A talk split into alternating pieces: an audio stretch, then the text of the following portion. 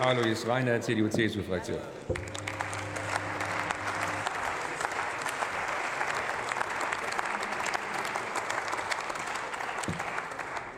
Sehr geehrter Herr Präsident, liebe Kolleginnen und Kollegen, meine sehr verehrten Damen und Herren! Diese Woche wurde der Haushalt 2023 eingebracht. Wahrlich keine einfache Aufgabe in einer schwierigen Zeit. Aber, meine Damen und Herren, ich vermisse Ideen und Innovationen für die Zukunft unseres Landes. Und dabei haben Sie auch vergessen, dass einen starken Staat eine geeinte Regierung ausmacht. Und Liebe Kolleginnen und Kollegen der Ampel, von Einigkeit habe ich in den letzten Tagen und Wochen bei Ihnen wenig gespürt. Ein Thema zum Entlastungspaket, Herr Kollege, komme ich gleich noch. Ein Thema. Die Entscheidung zur Atomkraftverlängerung ist in meinen Augen ein Witz oder den Biogasdeckel nicht aufzuheben, ist das Gleiche. Wenn aus zum Teil ideologischen Gründen nicht gehandelt wird, dann kann man sagen, Sie bringen unser Land nicht voran.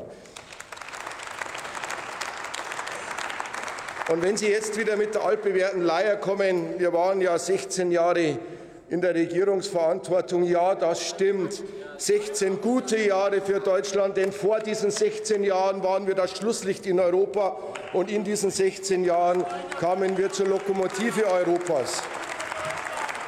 Und das und das mit einem ausgeglichenen Haushalt, mit einer schwarzen Null und dem regelmäßigen Ausgleich zum Beispiel der kalten Progression.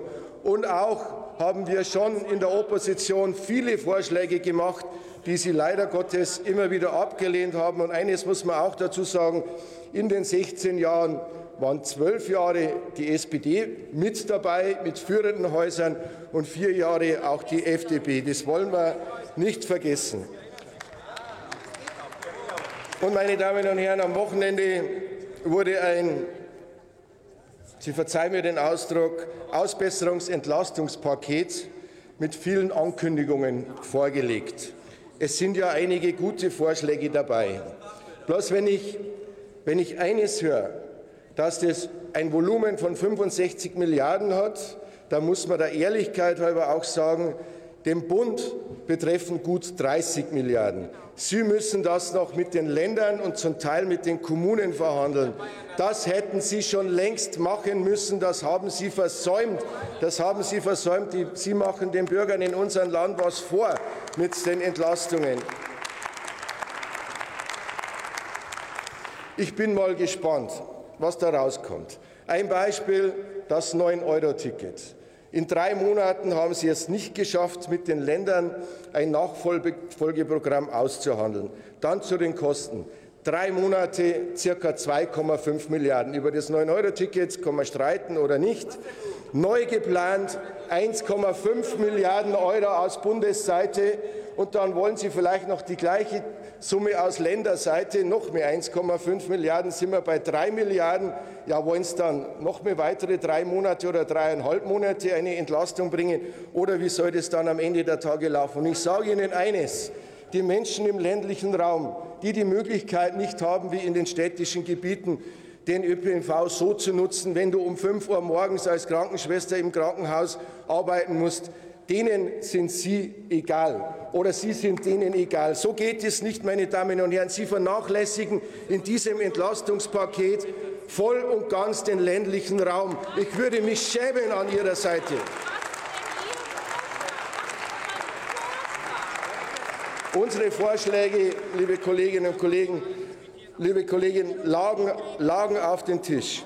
Und jetzt, kam, jetzt höre ich gerade vorhin, dass die Mittelschicht bzw. der Mittelstand entlastet wird.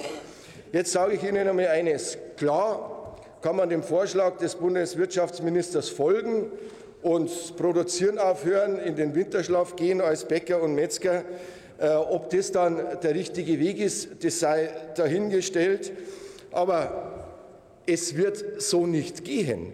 Wir müssen die Mittelschicht genauso entlasten und die hart arbeitende Mittelschicht genauso entlasten. Vor dem lese ich in Ihrem Programm relativ wenig bis gar nichts. Und der Mittelstand, der Mittelstand, die tragende Säule unserer wirtschaftlichen Entwicklung ist in diesem Programm 0,0 erwähnt. Da bin ich gespannt, was am Ende der Tage kommen wird. Und ich gebe dem Staatssekretär recht, wenn er das Thema Inflation anspricht. Ja, es ist eines unserer größten, unserer größten Probleme, die Geldentwertung in unserem Land. Aber meine Damen und Herren, was machen wir dagegen? Was läuft dagegen an? Ankündigung, dass wir das Merit-Order-System ändern wollen, das wissen wir doch schon lange.